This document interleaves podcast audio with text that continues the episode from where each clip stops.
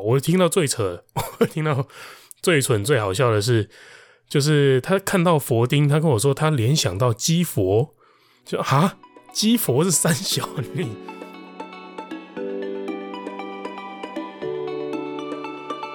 Hello，希望我的声音陪你度过这段美好时光，欢迎收听十四号声音。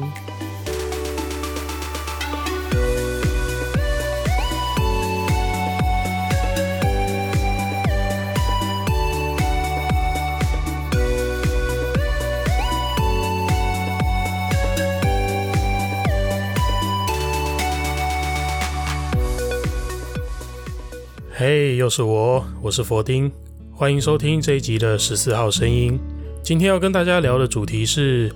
十四号声音的未来啊，其实是我自己想要做一个小小的微改版啊。大家可能会很错愕，就是佛丁是啥？这是我给自己取了一个算是艺名吗？代号。反正，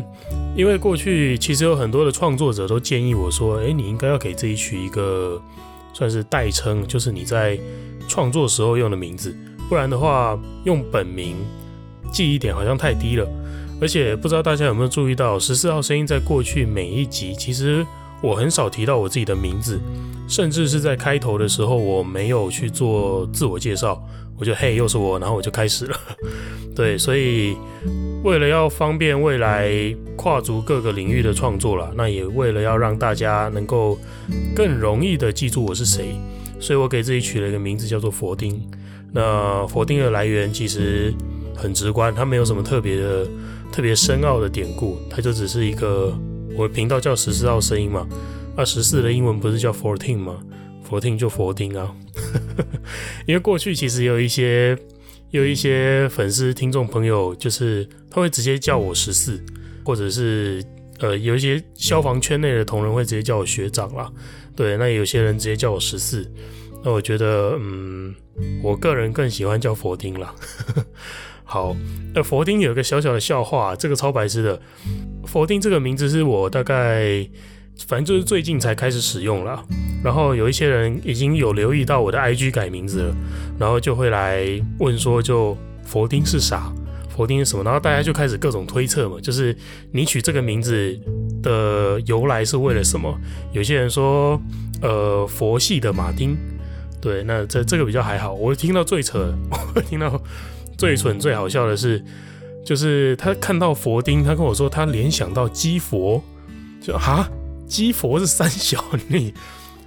嗯，佛丁你就佛丁，那鸡佛是什么东西？明明就你自己脑子里面想吃的，而且是想那些怪怪的吃的，所以才会鸡佛吧。然后我后来自己揣摩啦，我还来不及跟这个人讨论，我后来自己揣摩这个这个佛丁，对吧？这个鸡佛是怎么来的？我想说，嗯，应该是因为呃，鸡丁就是宫保鸡丁那个鸡丁。他脑子里面想的可能是这道食物，然后看到我这个佛丁的这个名字，然后两个扛拜在一起就变成鸡佛了，然后他就跑过来跟我说：“哎，看到你这名字，我想到鸡佛。”我想说：“好了，你滚一边去吧。” 对，所以佛丁是这样来的，所以未来希望大家看到不要太惊讶，这是我自己给自己的一个小小的代称了。当然，频道应该说这个节目的名称还是叫做十四号声音，只是主持人是佛丁。OK，好，大家有这个认知就好了。其实我隔了好久没有录音哦，这个感觉真的是令我既熟悉又陌生啊。那熟悉在哪里呢？熟悉就是一种哦，与其叫熟悉啦，我觉得它是一种很怀念的感觉。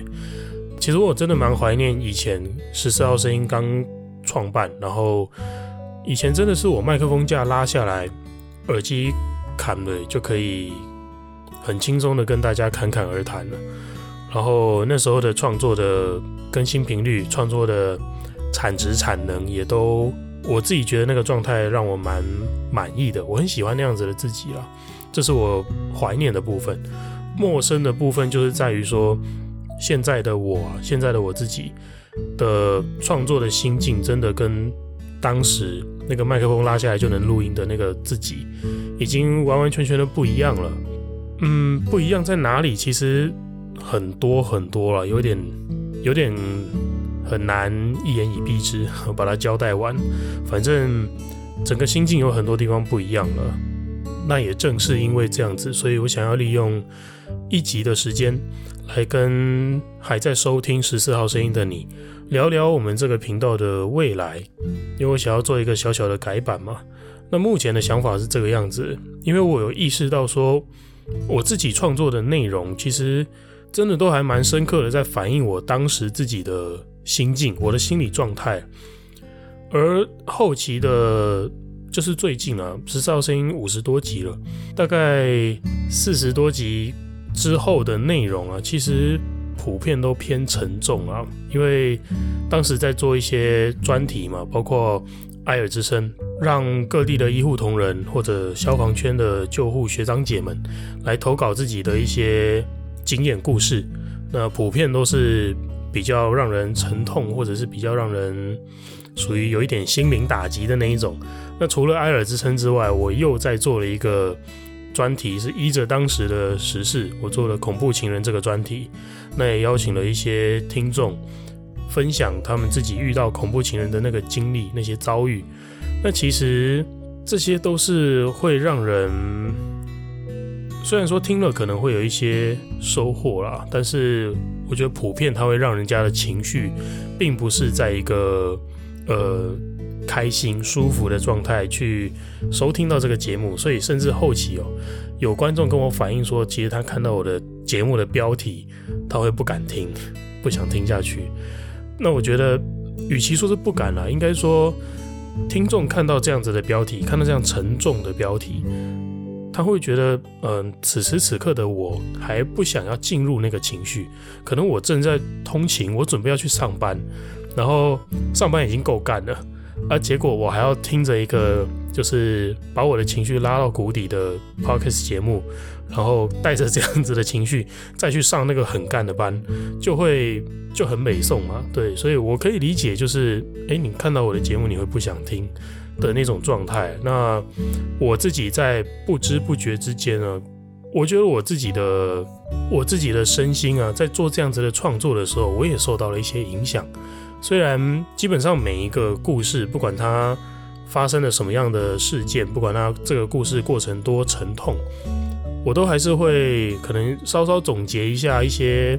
可以让我自己，就是我自己怎么看待这个故事的发生，跟我怎么样从中间学到一些教训啊。我本来希望是这个样子，但是在这样子做一次、两次、三次之后，我发现，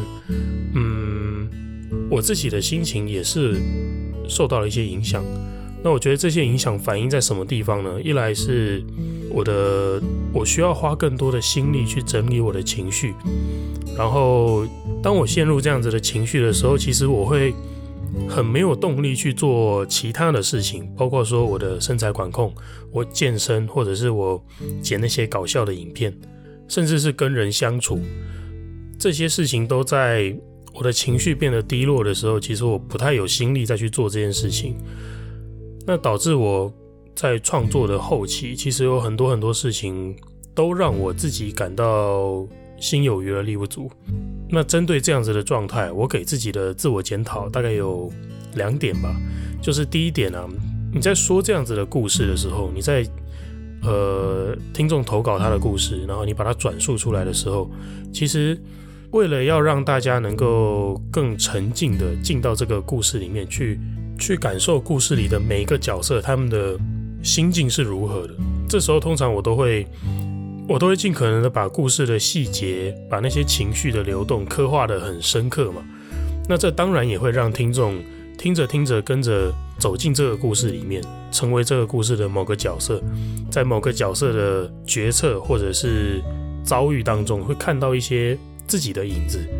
那这样子是一个，其实是一个把人拉下去的动作。我让听众沉浸到这样子的故事里面，沉浸到这样子的经历当中。那可能他会是跟着主角一起伤心的，跟着某个角色一起纠结难过的。但是我做完这件事情之后，我发现后期我的节目，我很少有把人拉下去之后，我要再把他拉上来才对啊。结果我做的。可能我自己也做得不好，没有做到这一点，没有把人的心情拉下去之后再拉上来，所以导致很多听众告诉我说，他不敢听我的节目，他觉得听了好沉重，我不想要进入这个情绪，因为进入了之后我没把你拉回来。对，我觉得这是我自己对自己有一些检讨了。过去我的节目，我自己会反复的在重复的去听我创作的内容。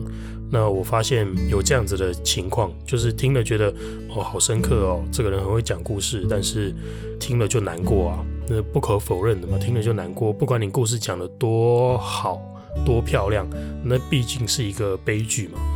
对，所以接下来这是一个我自己要努力的方向了，就是当我在转述一个悲剧故事的时候，当我在转述一个人他不好的遭遇的时候，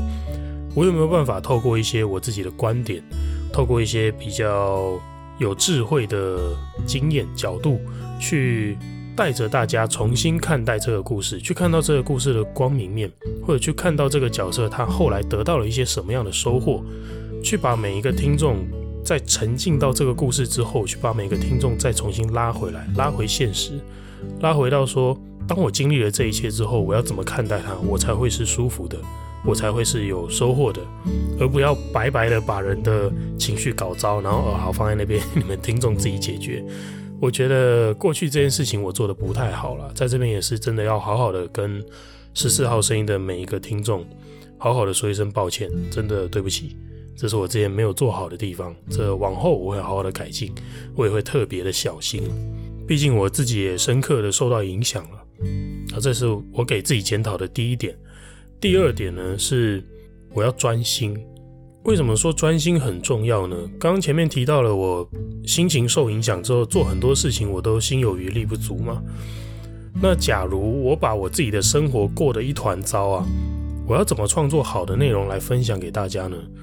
我在上《行销大师养成计划》这门课的时候，有一个老师，他本身是 YouTuber，已经是创作者，叫做米露，米露老师。米露老师他分享了一句话，他说：“创作者，你的创作不是用来假装你过得很好，而是发掘你生活中的好，把它呈现出来。”我觉得这一点，这一句话让我，尤其是现在的我，真的非常非常的受用。有时候我的情绪不好的时候，我创作出来的东西真的就是沉重、沉痛啊，或者是像我会写一些诗嘛，那些诗其实都是拿来寄托我的感触、感受的。那它必然会夹杂着很多深刻的情绪在中间了。那除了情绪之外，如果我当时的状态不好，那我创作出来的东西就有可能一是松散，再来就负面嘛，甚至是很多时候创作出来的东西，我自己看了我自己都不满意，连上架都不上架。所以我觉得我给自己的第二点检讨就是我要专心，我要专心把自己的生活。重新过好，因为过去我用了太多太多次这样子的借口，叫做忙碌，就是哦，这个太忙了，我做不到，因为我太忙了，那个我也做不到，而最后发现我其实就只是抗拒承认我做不到，而我用的借口叫做我太忙了，我要做太多事情了，但其实做不到就放弃啊，做不到又不放弃，那不就是？占着茅坑不拉屎，那这件事情让我觉得我在挥霍听众粉丝的期待啊！因为我如果告诉大家我只是忙，我没做，大家可能觉得等你忙完了，我就可以看到这样子的内容。等你忙完了，你就会固定直播；等你忙完了，你就会邀邀请来宾之类的。但是我怎么等都等不到，因为你一直忙啊。但其实事实上，可能真的是我不够专心，我做不到这件事情。只是我一直用忙碌来包装它，那这件事情是不妥的。我想要，呃，这是我给自己的检讨，我想要改过这一点。所以综合以上吧，十四号声音未来呢，我希望十四号声音还是我自己个人的声音日记啊。我想要更轻松、更自在的跟大家分享一些生活中的琐事。我想要更密切的跟收听节目的大家来互动，来直播，甚至是如果有来宾你想要上节目来跟大家聊聊，我也都觉得很好，这是我希望的事情。所以未来十四号声音的节目内容，可能我希望它可以更轻松一些，更生活一些，大家可以更常的听到我，呃，可能干掉生活中的。大大小小琐事，我的工作，我遇到的人，我出行遇到的刁民等等的。那当然，我也希望能够持续的去分享一些我生活中的感触体悟。那这些感触体悟呢，我会特别特别的小心，就是万一它是一个沉痛的内容，我会记得让大家沉浸到这个故事之后，我会把大家拉回来。OK，希望大家能够继续喜欢这个节目，希望大家能够在听这个节目的时候感到更加的放心，更加的轻松，不带任何心理负担的，让我的声音陪伴着你，做完你当下正在做的事情。那另外呢，我想要将过去的一些专题做一个整合，包括过去我有两个专题，一个是埃尔之声，一个是恐怖情人系列。那这两个专题呢，我想要整合成一个叫做无关秘密，没有关系的那个无关，无关秘密。那至于什么是无关秘密呢？大家可以去收听我在另外一个 podcast 节目内容当中提到的。这个 podcast 节目是海边漫谈，它是一个在高雄的。堪称高雄喜剧扛把子，一个叫做阿海的喜剧演员，他的 podcast 节目内容目前是最新的一集，标题是《无关秘密的重生》，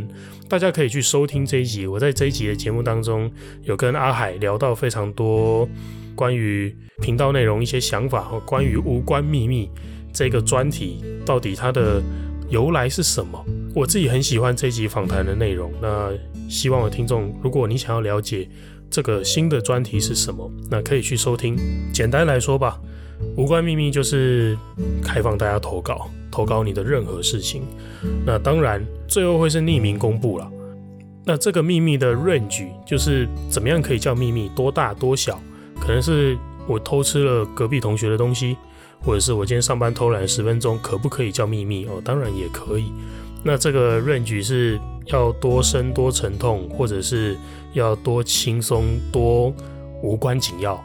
呃，都可以。那我在海边漫谈这个节目里面，我们我跟阿海有各自分享了两个我们自己的秘密，那大家可以去参考参考了。无关秘密的投稿内容的那个 range 到底多广？那也希望在宣布了这个无关秘密的专题之后，可以很快的收到听众朋友的。投稿哦，好吧，节目到了最后，跟大家说个题外话，我希望大家赶快去看一个在 Netflix 上面的实境秀，叫做《单身级地狱》，呃，韩国等于是韩国版的欲罢不能啊。那因为近期我很想要在节目或者直播上面跟大家聊聊《单身级地狱》里面我看到的一些内容，一些男女情感，一些人的表现。我还蛮想要跟大家聊这一点的，所以为了要避免你被我爆雷，赶快去把《单身级地狱》看完吧。好了，以上就是今天想跟大家分享的内容。有任何话想跟我说，都欢迎私讯到我的 IG。喜欢我的节目，也不要忘记分享哦。很开心我的声音能陪你度过这段美好时光。我是佛丁，十四号声音，我们下次见喽，拜拜。